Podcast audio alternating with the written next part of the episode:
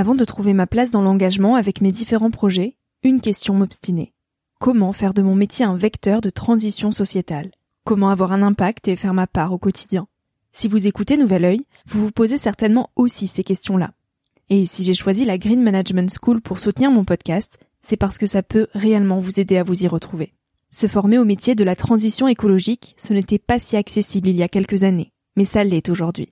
Ça l'est tellement que l'on ne sait plus qui croire, quelle formation entreprendre, ni ce que ça vaut. Alors j'ai fait les recherches pour vous, et j'ai trouvé l'école que j'aurais tant aimé faire il y a quelques années, quand j'étais paumée. Des cours approfondis sur le climat, la biodiversité, l'agronomie, la géopolitique, mais aussi sur les modèles économiques vertueux, le tout dispensé par des spécialistes et des personnalités inspirantes. Créer un autre lendemain que celui qui s'annonce, c'est leur mantra, et derrière cette idée, la mission de Green Management School est de former de nouveaux managers capables de transformer les entreprises et les organisations de l'intérieur. Toutes les informations sont en description. Merci à Green Management School de croire en Nouvel Oeil en soutenant cette saison de podcast. Tout de suite, place à un nouvel épisode. Bienvenue sur Nouvel Oeil, le podcast pour ma génération, les millennials. Je suis Victoria Guillaumont, j'ai 22 ans et je pars chaque semaine à la rencontre de personnes inspirantes qui se sont posées il y a quelques années les questions que nous, on se pose aujourd'hui. À un âge où l'on se cherche, où l'on construit son chemin et où on se pose beaucoup de questions sur notre avenir. Alors j'espère qu'écouter le parcours et les conseils de ces personnes qui ont rêvé, osé et qui ont de jolis messages à nous transmettre t'aidera à avancer d'un pied plus sûr dans la vie. Si tu souhaites m'encourager dans cette aventure, n'hésite pas à laisser un petit avis sur iTunes ou sur Apple Podcast et en parler autour de toi. Tu peux aussi m'écrire sur le compte Instagram Nouvel Oeil et retrouver tous les épisodes sur le site www.nouveloeil-podcast.com. Je t'invite maintenant à emprunter un nouvel œil pour regarder le monde sous un autre angle, pour te recentrer sur ce qui est essentiel et sur qui tu es pour t'aider à trouver ton chemin et surtout à oser.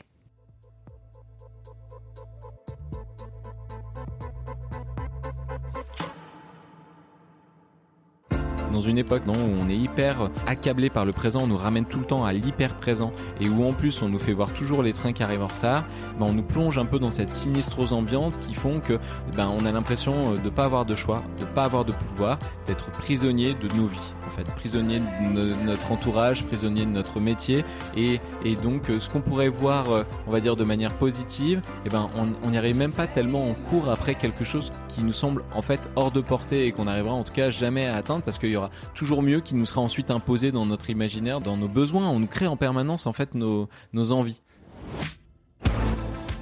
En 2050, il y aura plus de plastique dans nos océans que de poissons. On note depuis 500 ans une diminution de 25% de la totalité de toutes les espèces. Nous assistons à une sixième extinction de masse et ça effraie. Mais avec cette frayeur se soulèvent des sujets de société profonds qui nous poussent à repenser le monde. Alors face à cette urgence climatique grandissante, Julien Vidal a fait le choix de l'espoir lucide et de l'action. À l'initiative du mouvement Ça commence par moi, il est de celles et ceux qui bougent les lignes et qui n'attendent pas pour faire dévier les trajectoires. Par ses divers engagements et actions quotidiennes, Julien dessine le monde de demain et participe activement à sa construction. Il encourage une écologie intérieure qui renoue du lien entre les générations et repense notre rapport au monde, aux autres, à soi et à la nature. Cet épisode est un bon en 2040. On y parle des métiers futurs, de la société de demain et d'une nouvelle économie plus centrée sur les services et les échanges. Alors comment envisager la société de demain? Qu'est-ce que la croissance? Est-elle uniquement basée sur la richesse économique? Julien nous tend la main pour repenser notre rapport à l'actualité, nous guide pour faire le tri dans une société où nous sommes constamment stimulés. Bonjour.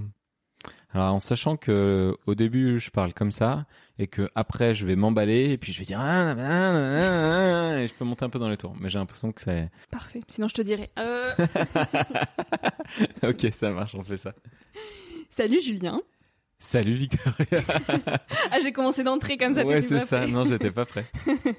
je suis avec Julien Vidal. On est à Lyon, chez toi. Merci de m'accueillir. Avec plaisir. Et merci de me consacrer un petit peu de ton temps pour cette interview. Euh, tu es à l'initiative du projet Ça commence par moi. Alors tu me dis si euh, c'est pas assez détaillé ou si je loupe des infos, mais ça regroupe initialement 365 actions concrètes euh, pour changer le monde à l'échelle de l'individu. Je crois qu'aujourd'hui tu en es à 405 actions maintenant, tu en as rajouté quelques-unes sur ton site. Oui, il y a plus de 400 actions qui sont effectivement référencées sur le site, mais elles sont plus que deux mois. La hmm. première année, ça a été une initiative individuelle et la deuxième année, au moins une fois toutes les semaines, il y avait une nouvelle personne qui partageait euh, une bonne pratique. Mm. Et l'année dernière, en fait, le site étant quand même dans sa première version très fouillie, euh, vraiment pas du tout ergonomique, on l'a refait et du coup j'ai remis à jour tous les articles, tous les liens, tous les contenus, euh, tous les chiffres aussi, toutes les sources et il y a certaines actions qui sont un peu passées à la trappe, qui ont été fusionnées. Mm.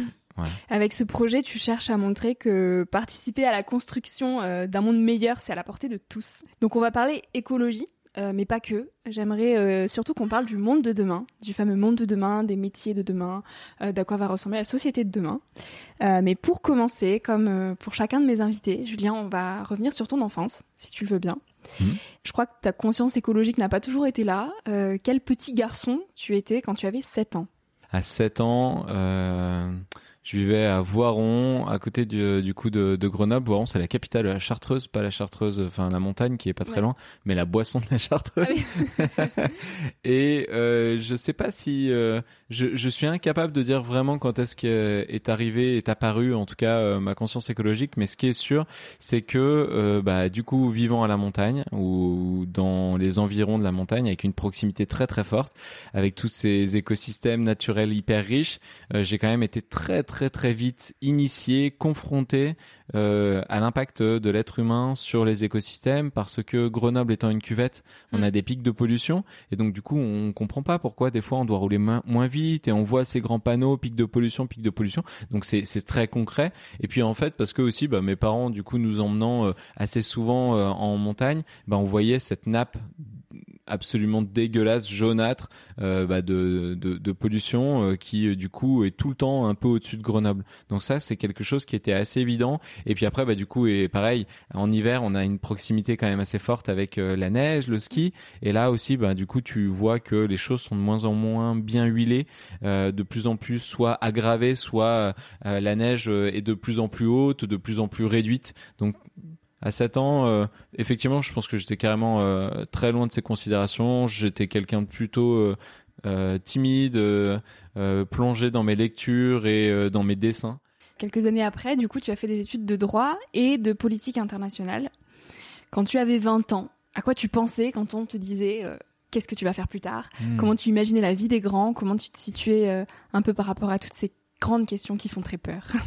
à 20 ans, j'avais envie d'arriver encore à faire plaisir à mes parents qui voulaient que j'aie une stabilité professionnelle, tout ça, tout ça, tout en sachant que euh, tous les métiers qu'on me proposait ne m'intéressaient pas et que j'avais envie de faire quelque chose qui contribue à laisser la Terre dans un meilleur euh, état que ce que je l'avais trouvé. À l'époque, j'avais ces deux pistes dans la tête, un métier de journaliste qui me permettrait de révéler, euh, je sais pas, les grands problèmes de notre société pour arriver à apporter des solutions, proposer des alternatives, soit à m'impliquer dans des ONG. Et donc, je commençais à, à creuser un peu ce milieu la possibilité effectivement de rejoindre les ONG. Donc c'est ce que j'ai fait finalement après deux stages, dont un qui était en Espagne dans, dans des ONG qui, euh, dans une ONG qui travaillait notamment avec l'Amérique latine. Donc c'était c'était là et c'était d'autant plus là que euh, cette envie, elle était vraiment vraiment aimantée par euh, la richesse interculturelle que je découvrais tous les ans.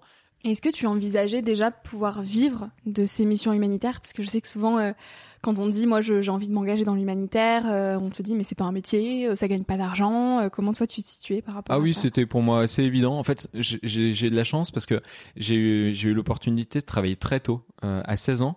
Je travaillais déjà sur les chantiers pour euh, bah du coup au début me faire un argent de poche en été. Et puis en fait bah quand tu es à la fac euh, c'est vrai que tu commences à être à la fac en octobre tu termines mmh. en mai. Donc tu as énormément de temps. Mon père il avait une boîte euh, d'électricité et, de climatisation. Et du coup j'étais tout le temps sur les chantiers même pendant mes vacances même parfois les week-ends. Et du coup ça m'a permis de me construire une autonomie financière très rapidement mais aussi du coup d'avoir de l'argent qui passait entre mes doigts et, et de lui donner sa juste place. C'est-à-dire quelque chose d'important pour faire ce que je voulais faire c'est-à-dire voyager, euh, passer du moment avec mes copains, et, etc. Et en même temps, euh, le sentiment que bah voilà, euh, l'accumulation matérielle c'était pas quelque chose qui me branchait énormément et donc euh, bah en, fait je me rendais compte que j'ai pas besoin d'énormément d'argent pour vivre. Mmh. Je crois qu'après tu as eu l'occasion de faire une mission en Colombie mmh. et une aux Philippines avant de revenir en France. Ouais. Qu'est-ce qu'elles ont changé en toi ces missions-là? Et eh bah du coup tu vois regarde euh, j'avais commencé à faire un stage à la, aux missions internationales à Croix-Rouge en France. Donc là c'était un stage dans une très grosse ONG française et pour moi ça a été le bureau quoi. C'était l'entreprise même et je me suis dit non non en fait j'ai pas du tout envie de, de, prendre cette autoroute là qui m'aurait amené sur le terrain euh, dans un grand 4x4 blanc avec euh, des, des gardes, un chauffeur, un jardinier et tout ça. Ça m'intéressait pas. Je trouvais que le lien avec la, la, la, population euh, avec laquelle je voulais travailler était très très complexe et, parfois lointain, éloigné, flou, cadré. Et donc, euh, j'ai choisi de partir en VS6, qui est le volontariat de solidarité mhm. internationale, en Colombie, aux Philippines ensuite. J'ai eu deux fois deux ans des missions comme ça qui, du coup, me permettaient de vivre directement à l'intérieur de la communauté avec laquelle je travaillais et de questionner aussi pas mal la question de développement de pays développés, pas développés, qu'est-ce que ça veut dire, qu'est-ce qu'on y met derrière, les enjeux économiques. Et en fait, de me rendre compte que plutôt que de vouloir aider, j'allais surtout vivre avec les gens et euh, c'était en gros un échange de bons procédés et que la rencontre interculturelle, elle provoquait plein de changements, mais autant pour les gens avec lesquels j'allais vivre que pour moi en fait. Julien, on va parler de la société de demain et j'aimerais avant tout qu'on parle de la place du travail allez, dans, dans 20 ans, on va dire, euh, parce qu'on le voit euh, beaucoup aujourd'hui auprès des jeunes, auprès même de ta génération, euh, de personnes qui cherchent plus de sens dans leur travail. Pourquoi c'est les jeunes et ensuite c'est ma génération? J'ai 35 ans, on est presque dans les jeunes on encore, est presque non? ouais. Ah, Mais non, mais parce que bon, pour ma défense, c'est un podcast, voilà, Nouvel Oeil, qui s'adresse principalement aux jeunes d'aujourd'hui de 20 ans, donc je les ai passés en Tu m'as filé un coup de jeu d'un coup. Mais Je, peux, je peux la faire à l'envers, hein, je peux dire euh, ta génération et les jeunes. mais c'est vrai qu'on cherche tous, euh, je pense qu'on est de plus en plus nombreux à s'éveiller sur le fait qu'on veut pas faire un métier euh, où on fait du 8h, 18h, enfermé dans des bureaux à trier des papiers. Et, et je pense qu'on est de plus en plus prêt à sacrifier notre salaire pour plus de sens au travail. J'aimerais avoir ton avis à ce sujet-là. Toi, euh, la place du travail, comment est-ce que tu la vois dans, euh, dans allez, 20 ans? C'est une question qui m'occupe beaucoup, puisqu'en ce moment, euh, j'anime aussi un podcast qui s'appelle 2030 Glorieuse, dans lequel je rencontre les personnes qui font les métiers de demain. Et j'ai eu envie de faire ça parce que, comme tu l'as dit, euh, rentrant euh, de, des Philippines, des ONG en 2016, je me suis lancé dans ce projet des Ça commence par moi, des 365 actions éco-citoyennes pour voir jusqu'à quel point on avait du pouvoir, beaucoup plus de pouvoir que ce qu'on pensait, que l'individu était un maillon essentiel de, de, de du changement sociétal, qu'on pouvait faire euh, masse, qu'on pouvait à la fois réduire, régénérer, désobéir, construire, proposer des alternatives, bref, tout un tas de trucs. Mhm. Et souvent, en fait, plus je rencontrais les gens qui euh, voulaient agir et plus je voyais que l'un des blocages les plus forts, c'était le blocage du métier.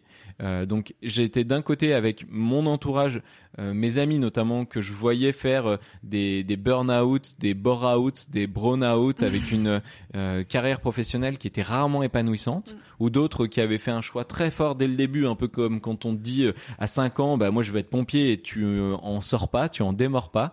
Mais quand même, je voyais beaucoup de gens qui étaient tout le temps en train de se réorienter, de changer. Donc il y avait cette relation au métier qui était souvent au mieux conflictuelle souvent très très subi quand même. Et d'un autre côté les gens qui me disaient bah moi j'aimerais bien m'impliquer dans ces sociétés de demain. La priorité numéro une des français maintenant c'est l'écologie. C'est c'est vraiment ça malgré la pandémie. Et euh, en même temps au moment de vraiment vouloir passer à l'action de manière radicale comme je l'ai promeut avec ça commence par moi qui de dire on dépasse une bonne fois pour toutes les petits gestes et, et on met de l'ambition et du rayonnement dans notre capacité à, à changer et à faire changer.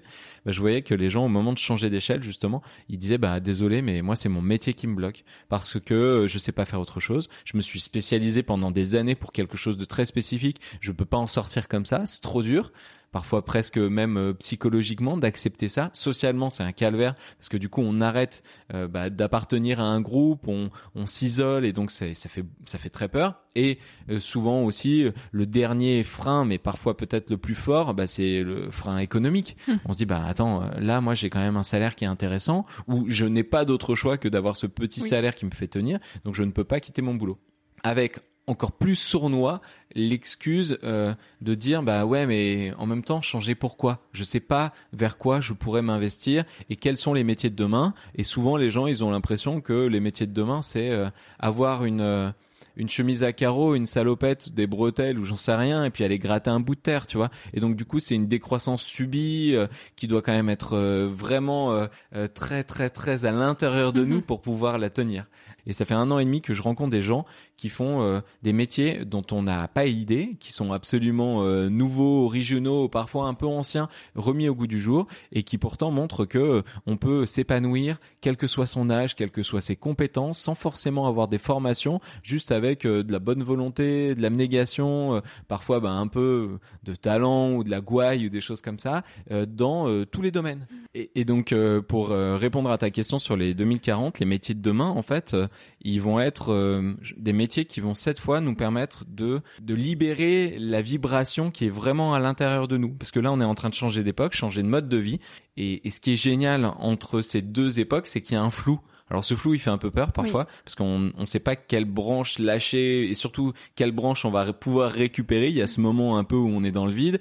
Pendant ce flou, on peut aussi se dire, bah, plutôt que de continuer à suivre, bah, jusqu'à présent, on a suivi la surconsommation et, et on pourrait suivre, bah, je sais pas, euh, le nouveau mantra de la sobriété, par exemple. bah, au contraire, on peut s'approprier ces sujets-là et décider de ce qu'on veut faire plutôt que voilà d'être les moutons d'une nouvelle ère, on peut dire maintenant je vais décider à travers mon métier justement bah, de faire plein de choses. Et donc effectivement, ça va être euh, des métiers qui vont être beaucoup plus euh, au service d'autres croissances que de la simple croissance économique.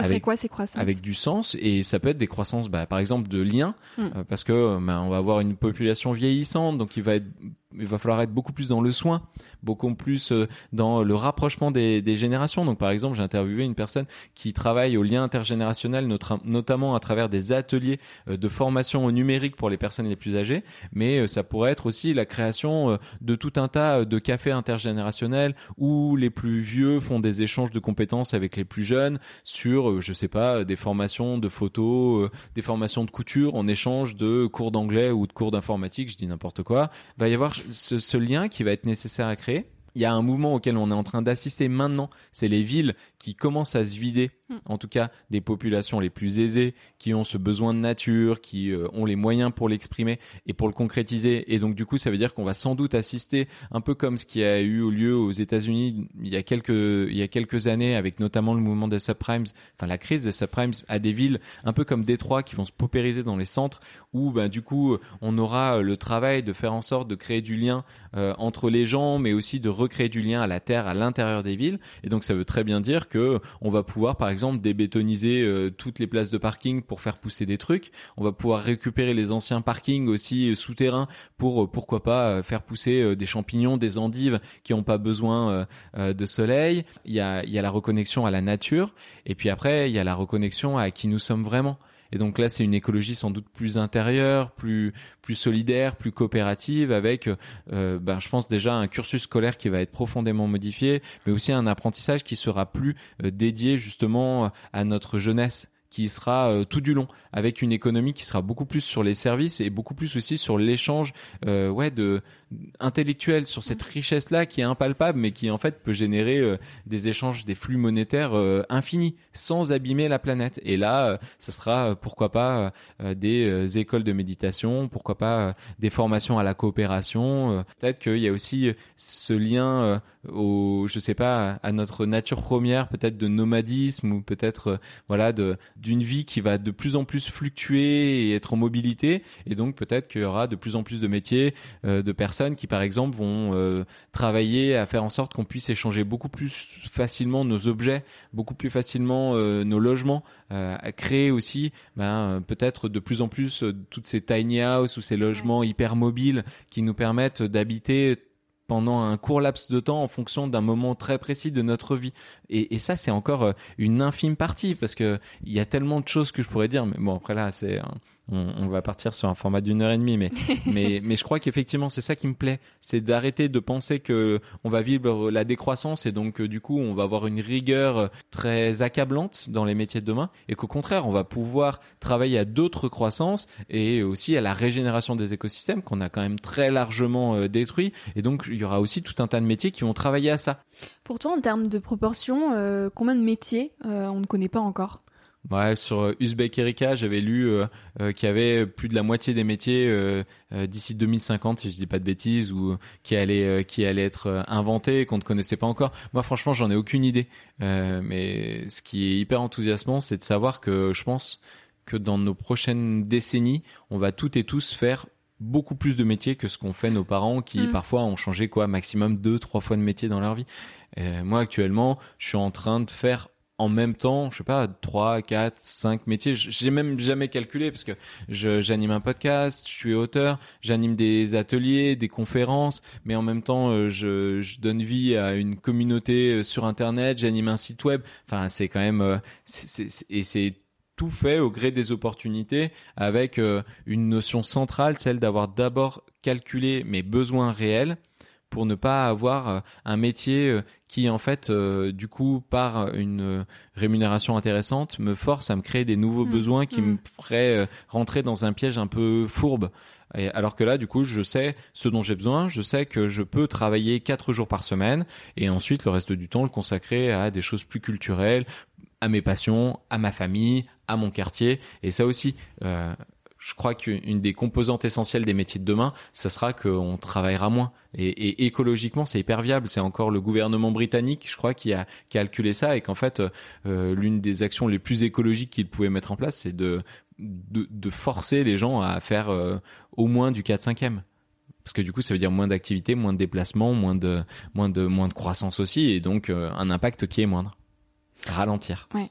En fait, tu t'es un peu créé ton métier sur mesure, j'ai l'impression. T'es parti de tes passions et euh, t'en as découlé euh, un métier euh, en te disant ok bah, de combien j'ai besoin pour vivre euh, et t'as essayé de générer du revenu en fonction de ça. C'est Guillaume Gibaud dans dans un épisode du podcast que j'ai interviewé qui disait en fait il faut que tu partes de ta passion et que tu réfléchisses à comment générer de l'argent à partir de cette passion. Ouais. Et c'est quelque chose qu'on nous apprend pas du tout à l'école. Enfin je sais qu'on a quand même pas mal cette pression euh, de la société qui nous dit de vite s'insérer euh, dans un métier qui soit sûr, qui soit fiable, euh, qui va vite nous rapporter de l'argent pour vite construire notre vie professionnelle pour qu'à 30 ans on ait coché un maximum de cases.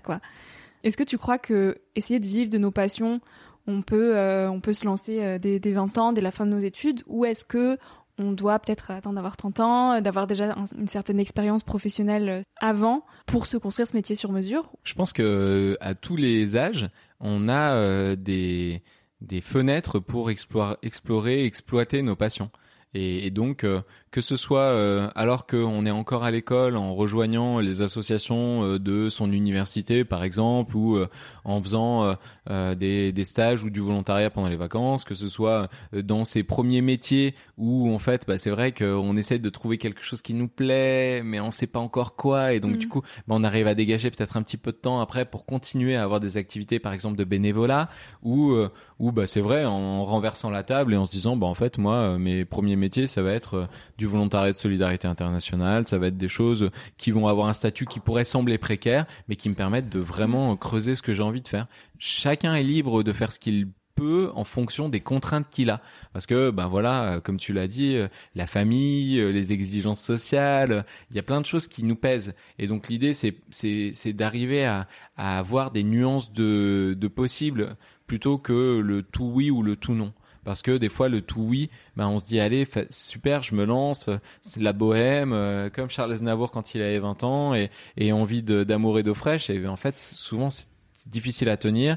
Et puis euh, et puis surtout bah au bout d'un moment on s'en dégoûte de ses passions et on et on s'éteint.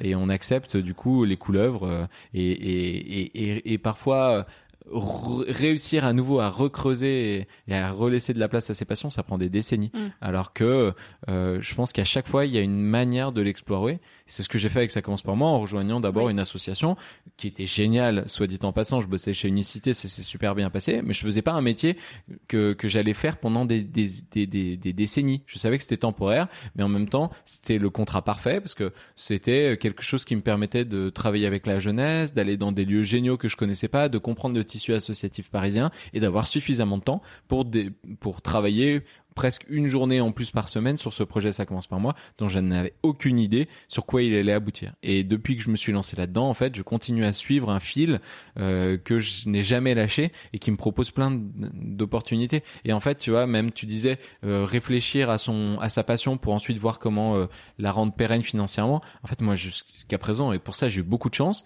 mais j'ai jamais réfléchi à comment rendre pérenne financièrement ma passion. Là depuis que je tire ce fil de ça commence par moi, bah, c'est plein d'alternatives, de, de, de, des possibles qui me sont proposés. Et donc on me dit bah tiens, il y a cette possibilité d'écrire un livre. Ah bah tiens, j'en ai toujours rêvé. Super. Ah mais t'aimerais pas euh, animer une émission? Ah bah si, super. Bon, les deux premières années euh, c'est bénévole, mais on s'en fout. Oui, parce que tu as animé une émission euh, oui, sur voilà, la sur la radio Rage. Bah j'avais fait la radio Rage au début. Oui. Puis après j'ai effectivement eu l'opportunité de travailler à la télé. Bon bah là c'était plus bénévole du coup, mais jamais j'aurais pensé que j'allais pouvoir faire ça. Les opportunités se dessinent petit à petit en fait. Bah en tout cas plus j'ai c'est facile à dire parce que je suis dans cette situation, mais mon témoignage est de dire que depuis que j'ai vraiment réussi à écouter cette pulsation intime et à lui faire euh, faire le plus de bruit possible, à l'explorer le enfin je sais pas avec le plus de d'entrain, ben cette pulsation là, elle m'amène à vivre des choses qui sont extraordinaires dont j'aurais jamais osé rêver.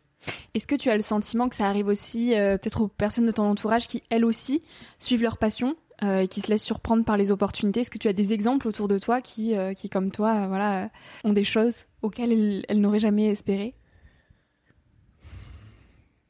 Je crois que pour ça, on est quand même tous euh, très originaux. Mais ce qui est sûr, c'est que il y a des gens qui ont eu une idée euh, dans mon entourage et qui l'ont jamais lâchée et qui ont vécu euh, des années de disette avant d'arriver à avoir une stabilité financière qui pourrait valider aux yeux des autres le fait qu'ils avaient bien fait de tenir bon et de s'obstiner à vouloir absolument vivre de leur passion. Et il y en a d'autres qui, en fait, euh, ont jamais vraiment fait des métiers euh, qui, là, en l'occurrence, étaient des métiers passion, mais qui, dans chacun des métiers qu'ils ont fait, arrivaient à toujours voir les choses positives, à en retirer euh, le positif. Et en général, le positif dans son métier, c'est souvent bah, les gens avec lesquels on travaille. Et moi, par, je te disais tout à l'heure qu'au tout début j'ai commencé à bosser sur les chantiers. Je savais que j'allais jamais faire de, de, métiers sur les chantiers euh, euh, ma vie. Et pourtant c'était passionnant. Et, ça m'a appris plein de choses. Et pourtant en fait je, crois que je me suis jamais autant amusé parce que euh, les gens avec lesquels je bossais c'était géniaux. Et, et ça, ça, en tout cas ça a marqué d'une empreinte hyper positive cette expérience là et ça m'a aussi amené à me dire bah en fait travailler de sa tête travailler de ses mains ça dépend des occasions. Et, et à chaque fois faire en sorte que les gens avec lesquels on travaille ils soient vraiment valorisés, qu'on essaie d'aller dans leur sens et que on essaie de dépasser ce qui peut parfois euh, plomber une ambiance et, et, être un vrai piège, eh ben ça, ça a été un apprentissage fort. Le monde évolue à toute vitesse, on le voit euh, dans, dans tous les milieux, hein. tu, tu, le dis dans ton livre, que ce soit euh, d'un point de vue technologique, sociétal, environnemental, et tu dis qu'il faut exercer un regard critique sur cette évolution.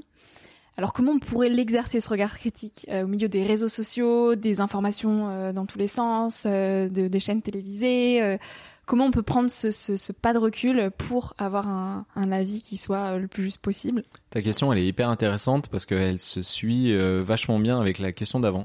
du coup, tu as bien fait ton travail parce que en fait, effectivement, dans un milieu où, dans une époque, pardon, où on est hyper déjà accablé par le présent, on nous ramène tout le temps à l'hyper présent et où en plus on nous fait voir toujours les trains qui arrivent en retard, ben on nous plonge un peu dans cette sinistrose ambiante qui font que ben on a l'impression euh, de pas avoir de choix, de pas avoir de pouvoir, d'être prisonnier de nos vies en fait, prisonnier de notre entourage, prisonnier de notre métier et et donc euh, ce qu'on pourrait voir euh, on va dire de manière positive, et eh ben on n'y arrive même pas tellement en cours après quelque chose qui, qui, nous semble en fait hors de portée et qu'on n'arrivera en tout cas jamais à atteindre parce qu'il y aura toujours mieux qui nous sera ensuite imposé dans notre imaginaire, dans notre dans, dans nos besoins. On nous crée en permanence en fait nos nos envies. Être dans le temps présent, c'est pas être hyper connecté et ne pas voir passer son temps, c'est au contraire être hyper hyper hyper poser dans ce temps pour arriver à en prendre euh, la juste valeur. Donc il y a vraiment déjà ce travail un peu presque là, en l'occurrence méditatif, d'arriver à à la fois complètement se détacher euh, des choses qu'on ne peut pas contrôler et à la fois d'être tellement connecté à son temps présent qu'on va réussir à vraiment profiter de ce qui est la vie et de toutes ses expériences et de toute sa complexité. Et l'autre chose qui est là en l'occurrence hyper hyper importante, c'est euh, de changer notre manière de regarder le monde et euh, notamment à travers euh, bah, les, les informations qu'on consomme, l'actualité qu'on consomme, qui est aujourd'hui hyper dans l'émotion et qui et qui nous détruit en fait. Je parlais des trains qui arrivent en retard, mais c'est maintenant plus que ça. C'est c'est tout le temps l'envie de susciter ces émotions qui sont en plus en général les émotions un peu tristes, un peu un peu sombres de l'humanité, à savoir bah, la jalousie, euh, euh, la colère. Euh, la révolte, des choses qui pourraient en fait être bien utilisées. Et donc c'est de savoir que 80% des médias actuels en France, ils sont possédés, enfin 80% de l'audience médiatique elle est possédée par 10 milliardaires. Ça veut pas dire qu'il faut jeter euh, les grands journaux, qu'il faut jeter la télévision, mais ça veut dire qu'il faut savoir d'où elle part et qui la contrôle. Et ensuite, ben, donner euh, de la nuance à la manière dont on voit le monde et dont on voit la France et dont on voit notre époque en allant vers des médias euh, indépendants, des médias engagés, des médias alternatifs, il y en a plein. En fait, en 2040, on se formera toute notre vie, mhm. mais en fait, l'information, c'est de la formation. Et mhm. donc, euh, c'est cet accès à l'information, elle doit plus être subie, elle doit être décidée et idéalement même contradictoire pour sortir un peu de ces bulles de filtre dans lesquelles on est trop souvent. Sacrée mission. Ah oui. Mais là, tu vois, du coup, on parle d'un trop plein d'informations et je vais rebondir sur une, autre question qui est justement, toi, qu'est-ce qui t'a manqué? Qu'est-ce que tu aurais aimé apprendre plus tôt quand tu étais jeune, quand tu avais 20 ans? Moi, j'aurais bien aimé qu'on me dise que c'était pas grave de me tromper et que c'était pas grave de faire des erreurs. Euh, pendant longtemps, euh, je redoutais le jour où j'allais faire une erreur, je n'allais pas arriver à faire quelque chose. Et si je n'arrivais pas à faire quelque chose, ça me hantait pendant des mois et des mois. Alors que euh, pour avoir voyagé, notamment été confronté au mode de pensée, on va dire plus états-unien, où euh, l'erreur est presque euh, maintenant euh, devenue une sorte de nouvelle manière de vivre sa vie enfin comment dire comme de manière héroïque quoi. L'erreur elle est sublimée elle est elle est elle est louée presque aux États-Unis. Et donc du coup bah en France on voit l'erreur comme vraiment quelque chose qui plombe nos vies, alors qu'en fait c'est c'est l'occasion de rebondir, de se poser des questions sur pourquoi on n'a pas réussi, de savoir ce qu'on a à apprendre de ça. Hmm. Et, donc ça j'aurais j'aurais aimé qu'on me qu'on me le dise qu'on me le dise plus tôt, je crois. Ok, et toi, quel conseil tu voudrais donner aux jeunes d'aujourd'hui? C'est tellement lourd comme responsabilité. J'aurais tendance à dire que euh, moi, euh, du coup, pour avoir eu l'opportunité de travailler beaucoup avec des jeunes, puisque je ne suis plus un jeune à t'entendre, Victoria, euh, je, je, suis toujours triste de voir que on, on, on, leur donne très peu la parole à ces jeunes et qu'on leur fait dire plein de choses qu'ils n'ont jamais dites. Et donc, on dit que les jeunes, ils sont flemmards, qu'ils sont égoïstes, qu'ils sont matérialistes, mm. futiles, etc., etc. Et en fait, tous les jeunes que j'ai euh, eu la chance de croiser, de voir évoluer, bah, ils m'ont toujours montré l'inverse. Et donc j'aurais tendance à dire à, à, ces jeunes que bah, il faudrait qu'ils, enfin, faut arrêter de supporter le fait de, de, de, laisser la parole aux autres et, et donc oser beaucoup plus prendre la parole. C'est quelque chose que j'ai constaté avec ça commence par moi, le pouvoir de reprendre la parole. J'aurais très bien pu mener cette transition, euh, ces changements écologiques, euh, cette amélioration de mon quotidien de manière tout à fait individuelle et puis ça se serait bien passé. Mais en fait, le plus grand changement qui vient de ça commence par moi, ça a été le fait de le raconter sur un site internet et puis ensuite dans des bouquins, puis ensuite dans des podcasts et puis ensuite avec les vidéos brutes nature. Il y a eu plein d'opportunités qui sont extraordinaires. Mais le fait de le raconter, en fait, c'est comme ça que j'ai eu un pouvoir sur les autres. À partir du moment où j'ai arrêté d'essayer de les changer, mais que j'ai raconté mon propre changement et que j'ai montré tout ce qui avait gagné de ça et tout ce qui avait de d'honnête, de transparent, mais aussi de joyeux dans mon quotidien, j'ai jamais autant changé les gens autour de moi. Et donc cette jeunesse, qu'elle puisse prendre la parole sur euh,